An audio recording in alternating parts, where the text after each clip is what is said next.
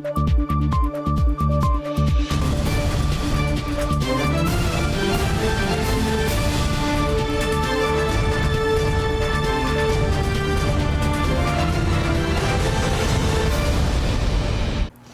时刻带您迅速掌握潮流趋势，欢迎收看《财经趋势四点零》，我是赵廷玉。首先带您看到研调机构 IC Insights 预期半导体销售呢，渴望一路望到年底。其中，晶圆代工龙头台积电全年营收将成长百分之二十四。有消息传出了，台积电呢已经选定中油高雄炼油厂五清旧址作为七纳米制程生产据点。台积电呢对外回应表示，不排除任何可能性。台积电持续扩大在台投资。据台积电供应链透露，已选定中油高雄炼油厂五清旧址，打造在台湾的另一生产重镇。初步规划盖六个厂，作为七纳米生产。业界评估总投资额达数千亿元，最快二零二三年启动。我们欢迎啊任何的大厂哈来投资高雄，我们没有办法证证实哈啊这些。呃，特定的一些厂商的一些投资讯息啊，但是我们竹草引凤做好准备。台积电近年以罕见的扩张行动展开全球布局，在台也启动多项扩建计划。不过，新竹宝山、中科、高雄估计要新建近十八座新厂，加上以动土新建的美国亚利桑那州，将定案的日本熊本及德国德勒斯厂。合计超过二十多座厂，换算下来，未来十年台积电每年预计要完成二到三个厂。台积电都还在评估了哈，但是我们还是希望，呃，这个两纳米的部分能够呃留，能够有在中科。台积电在台投资重心最难指到南科，外传决定南下高雄建厂，各界关注。对此，台积电表示。设厂地点选择有诸多考量因素，台积电以台湾作为主要基地，不排除任何可能性。新唐亚太电视李娟荣、李晶晶，台湾高雄报道。台湾半导体实力受到国际瞩目，现在多家半导体业者纷纷锁定第三代半导体。美商应用材料八号试出升级技术，让碳化系晶片呢从六寸晶圆生产升级到八寸晶圆。外界预期这将有助于提高台湾第三代半导体的生产量能。Today, we introduced new innovations in our ion implant and CMP portfolios. Semicon 台湾国际半导体线上论坛聚焦第三代半导体科技，全球半导体设备龙头美商应用材料升级技术，让第三代半导体碳化系晶片从六寸晶圆生产升级到八寸晶圆，相当于每片晶圆产出量大大提高到将近一倍。The entire automotive industry is being transformed by new materials like silicon carbide. This will enable them to increase output for the burgeoning demand ahead. 美商英材表示，碳化系可以高效率将电池功率转化为动力扭力，提高电动车的性能和续航能力，因此市场需求极高。新的碳化系晶片热植入技术，可以在对晶格结构破坏最小的情况下注入离子，进而最大化发电量和元件产能。Our next generation of tool architectures significantly improve throughput density. That's the number of wafers processed for a square foot of clean room space。台湾业界目前以四寸和六寸生产第三代半导体为主流，不过业界预期硬材的新技术将可助攻包括台积电以及转投资的世界先进，率先采用八寸厂进行量产，代表台湾在第三代半导体制造产量上将进一步扩大。而材料科技的快速崛起，国内稳茂、环球金、中美金、红海等业者扩大投资力道，也带动电动车、新能源车产业巨大变革。新台电视王冠林、沈维彤，台湾。台北报道。英特尔周二宣布，未来十年可能投资高达八百亿欧元，在欧洲新建两座新厂，计划将爱尔兰厂部分产能投入汽车晶片领域。分析指出呢，英特尔新策略积极扩张产能，满足英特尔设计晶片的市场需求，也开始代工生产其他公司设计的晶片，也让英特尔跟台积电有更直接的竞争。《华尔街日报》报道，英特尔执行长基辛格七号表示，正在欧洲密地新建两座新的晶片厂，预估未来十年投入八百亿欧元去盖这些厂。啊，它的最大的问题是，恐怕它的成本不低了哈。我想以英特尔的成本，如果要跟台积电来竞争，成本方面它应该是没有竞争力。市场总会翻转嘛，猪羊总会变色，从供供不应求到供过于求之后，哦，盖越多的厂。恐怕是包袱就越大。英特尔计划将位于爱尔兰的晶圆厂开始代工制造车用晶片，舒缓全球晶片荒对汽车制造商的冲击。基辛格预测，二零三零年之前，全球车用晶片市场将成长一倍以上。随着汽车搭载的先进驾驶辅助系统、触控荧幕等功能越来越多，半导体将占新型高阶汽车物料成本的百分之二十以上，远高于二零一九年的百分之四。英特尔看好车用晶片市场未来发展，但专家指出，英特尔进入市场有其挑战。他要去做车用半导体，因为车用半导体有蛮多是。类比 IC 等于功率要比较高的哈，它是比较特殊的制程，那这个都不是 Intel 的专长。车用半导体的一个认证过程是相当复杂。全球半导体供应链竞争激烈，全球最大晶圆代工厂台积电已宣布，将在未来三年内斥资一千亿美元扩产。南韩半导体龙头三星电子也在上个月宣布，规划未来三年投资两千零五十亿美元以上，包括半导体、通讯技术等领域，以半导体为主要项目，寻求在晶片制造领域占据领导地位。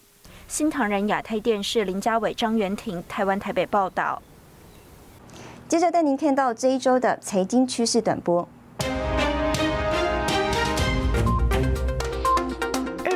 年德国 IAA 慕尼黑车展，B N W、宾士以及福斯集团等欧洲汽车大厂高层都表达，二零二二年车用晶片供应不容乐观。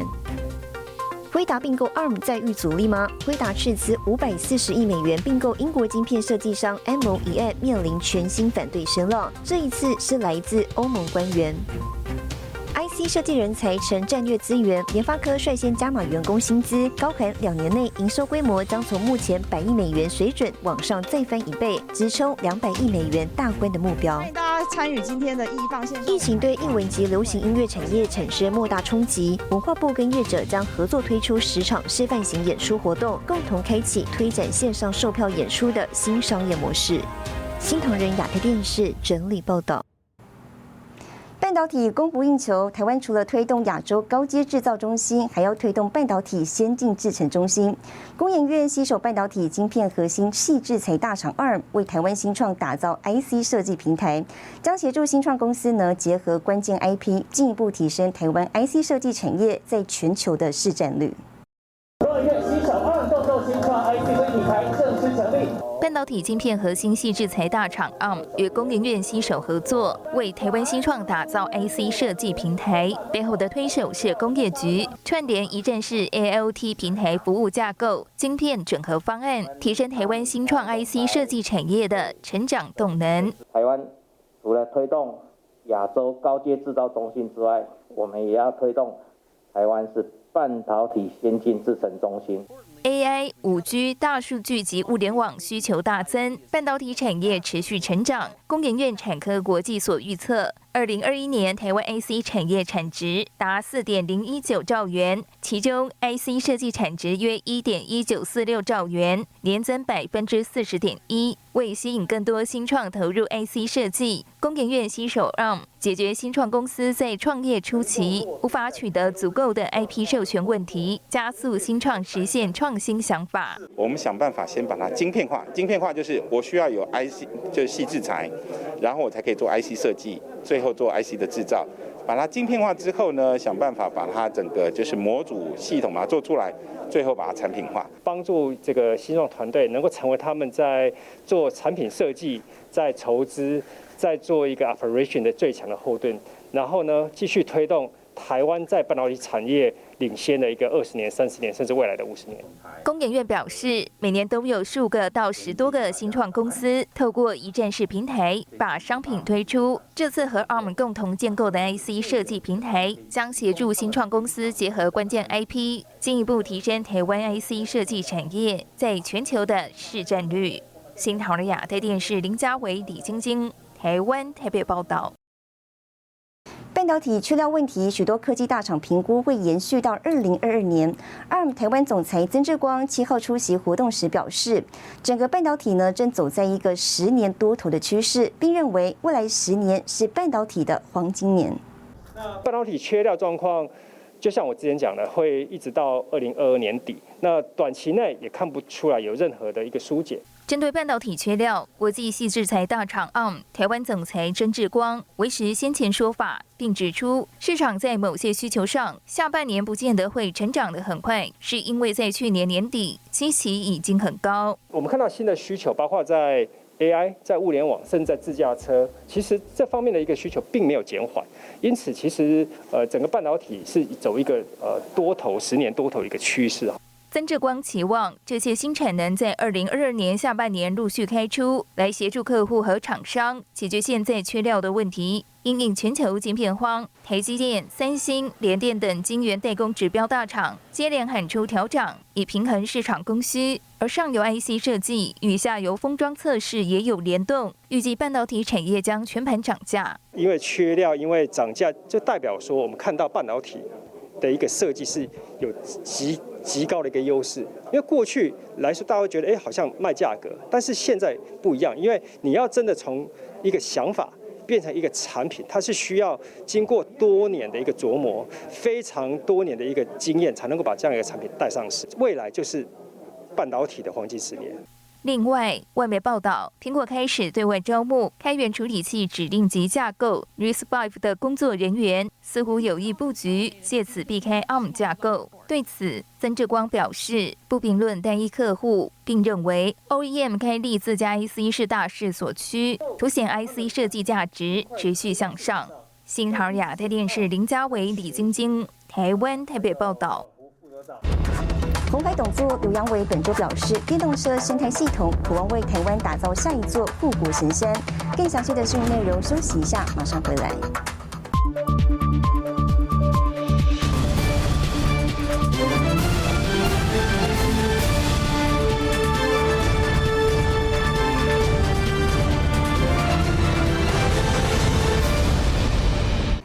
回来，化合物半导体也被称为第三代半导体，最近呢成为产业热门的关键字。鸿海董事长吕阳伟在 CMI 座谈上指出，八月向万宏购买的六寸晶圆厂，代表鸿海制造第三代半导体的里程碑。他认为呢，如果能发展电动车生态系统，并带动第三代半导体供应链，渴望为台湾打造下一座护国神山。电动车高速奔驰在马路上，以碳化系制作而成的逆变器，能耐受高温高压，还能减少百分之十的电池消耗量。国内电子大厂红海回军电动车市场，第三代半导体就是必须掌握关键。有了这个 EV 的产业链，它自然可以带动啊 components，包括这个半导体的啊产业链，来供应给这个 EV 的生态产业链。所以我。我觉得啊，台湾首先要做的就是把 EV 的整个供应链要能够打造齐全。研究机构预估，碳化系化合物半导体到二零二五年每年复合成长率百分之三十八，主要应用就是在新能源车。不过制作成本高，生产困难，关键的基板材料又掌握在科瑞还有意法半导体等整合元件制造商手中。如何突破重围？刘安伟这么看：一个六寸的。这个 silicon carbide 的晶圆大概可以做到不到五百颗，也就是差不多一个六寸等于八部车。是，所以这个需求是远大于我们可以这个这远大于我们可以 supply 的。这是一个绝佳的机会。如果我们能够把 silicon base 的这个呃供应链，对，能够啊，在这个呃。Silicon Carbide 的供应链上面能够复制成功的话，我相信我们这啊在台湾在这个宽能系。这种 silicon carbide 或跟 nitride 的这个半导体上，又多一个护国神没错，没错，没错。红海先是间接入股马来西亚八寸晶圆厂，八月又买下网红六寸晶圆厂，集结五千位半导体人才，制造半导体 SiC 功率元件。二零二四年月产能一万五千片，好满足三万台电动车使用。明显积极布局上下游供应链。我们等于是有一个六寸厂跟两个。八寸厂。呃，同时我们目前也跟很多家的世界级的半导体公司也展开了讨论。对，未来会有合作。啊，我们会在适时的时机宣布啊，有关这这些呃半导体上面相关的一些。合作案是业界期盼为台湾打造下一时代护国神山。三米为期三天的功率计光电半导体周活动，也邀集英飞凌、意法半导体、台积电、稳茂重量级业者。红海这回大动作发生，更是业界指标。新台电视黄亮杰、沈维彤，台湾台北报道。再来看到，随着电动车跟五 G 等新兴应用日益广泛，化合物半导体呢被视为重要发展。台积电正专注氮化镓相关开发，并预期未来十年将有更多应用场景。动车、五 G 快速发展，化合物半导体成为市场新宠儿。台湾的护国神山台积电专注在氮化镓相关开发，历经长期发展，已经逐渐开始被市场接受。预期未来十年将有更多应用场景。Twelve years passed by, there have been a lot of progress in both silicon carbide and gallium nitride. Today, the key driving force is electrical vehicles. Game nitride has also overcome lots of technical challenges in epi material, device performance, reliability, and manufacturability, etc. 台积电处长段孝勤指出，台积电已经锁定快充、资料中心、太阳能电力转换器、四十八伏特直流电源转换器、电动车在充电器与转换器等五大领域。他认为，化合物半导体的竞争优势在于功率与射频应用。台积电在这个领域已经布局了二十年之久。It also expands to data center, electrical vehicle, DC-DC power supply in 48 volt system, and the 5G base station. In this year, it's estimated 500 data centers over the world already. From another angle, the world does need cost-effective solutions from both the compound semiconductor technology. 台湾科技厂看好化合物半导体商机。鸿海董事长刘阳伟直言，化合物半导体领域为台湾产业链中非常重要的发展。稳茂也表示，化合物半导体将是下一个世代最关键的半导体晶圆。新唐人亚的电视王冠林、赵廷玉，台湾台北报道。好，那随着电动车市场逐渐打开，电动飞机呢也有望成为下一个兵家必争之地吗？近日，美国太空总署 NASA 在推特公告，正在测试由美国新创开发的一款电动计程车，目标要搜集航空飞行器的稳定性跟声学数据，未来有望在城市跟周边地区提供人们跟货物另一种运输方式。美国新创开发的电动航空机，现在正由美国太空总署 NASA 进行测试。在 Twitter 上，NASA 公告，飞行测试将持续到九月十号。未来在城市与周边地区，为人们和货物增加另一种运输方式。It is all electric with six tilting propellers. That means that each of the propellers is able to tilt from vertical takeoff position forward to a cruise position. By the numbers, the aircraft has a normal cruise speed of 200 miles per hour Significantly faster than a helicopter, with a maximum range of 150 miles on a single charge. 这款飞行器的低噪音模式适合在人口密集的城市飞行。NASA 的测试计划目标是要搜集航空飞行器的稳定性与声学数据，有助于辨别当前联邦航空管理局法规和政策中的差距，协助 WAM 项目中的飞行器纳入国家空域系统中。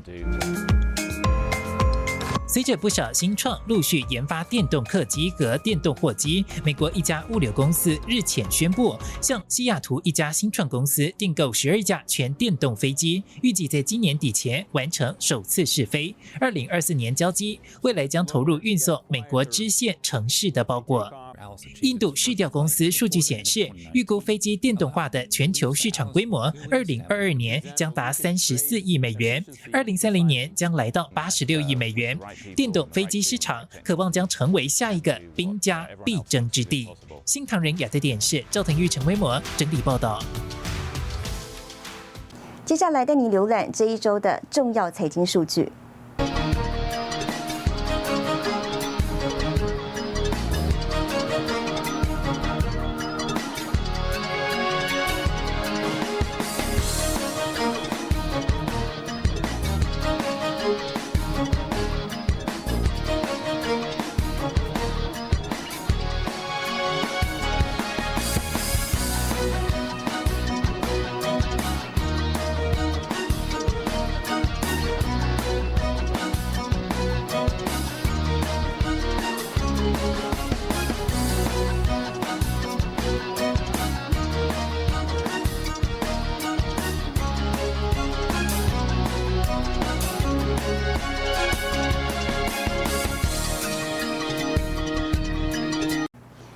协会本周携手 Google 发表台湾企业跨境关键报告，针对外销占营业额百分之五十以上的企业呢进行调查，会诊出业者在数位行销上遇到的痛点。那么 Google 还进一步提出建议，针对不同阶段搭配不同的数位工具。以往吸引大批买主前来的实体展览，在全球疫情持续下难以举行，更加凸显企业在疫情新常态下数位行销的重要性。外贸协会携手 Google 发布台湾企业跨境关键报告，会整出台湾企业在数位行销上的困难点。刚刚听到这个企业伙伴有提到几个问题，比如说我到底是应该要透过第三方平台，还是应该我自己要建立网站？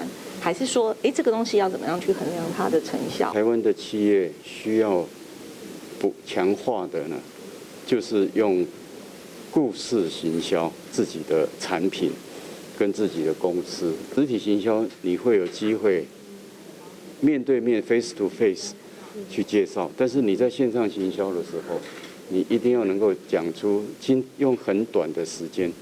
讲出精彩的故事。报告针对外销占营业额百分之五十以上的企业进行调查，调查结果将企业分为四大类型。Google 指出，传统型应加强数位流量及数位内容的投资；成长型、混合型利用数位工具广泛出击，获取大量潜在客户；成熟型整合业务端与数位端的客户资料，优化营运效率与产品。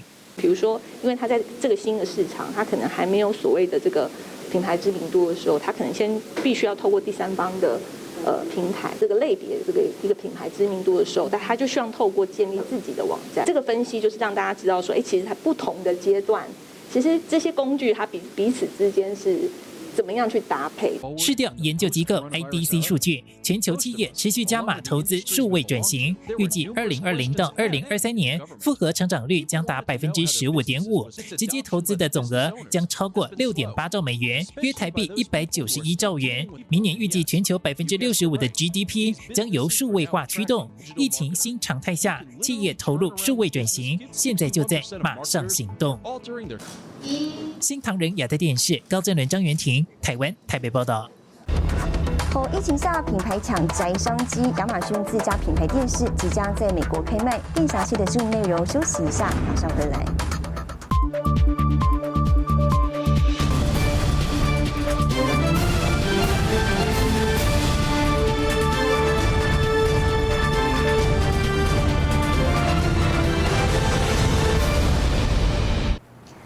回来，疫情冲击下，宅商机兴起，越来越多品牌呢跨足进军智慧电视。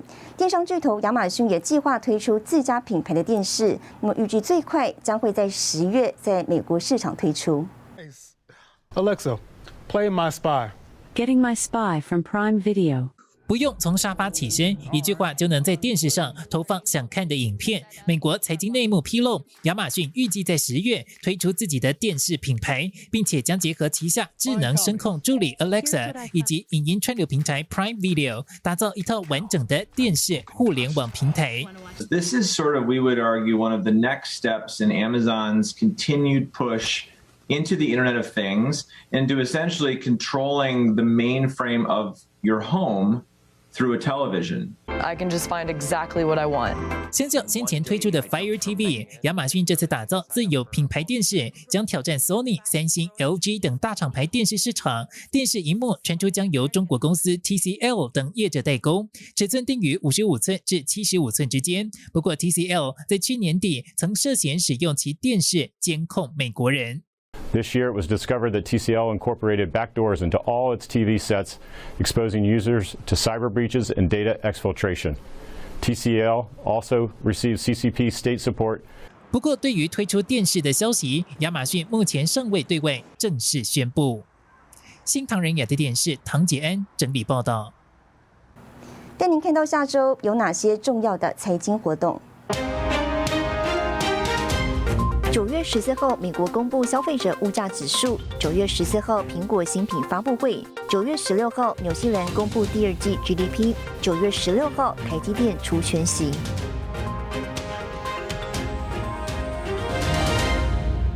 谢谢您收看这一周的财经趋势四点零，我是赵廷玉，我们下周再见。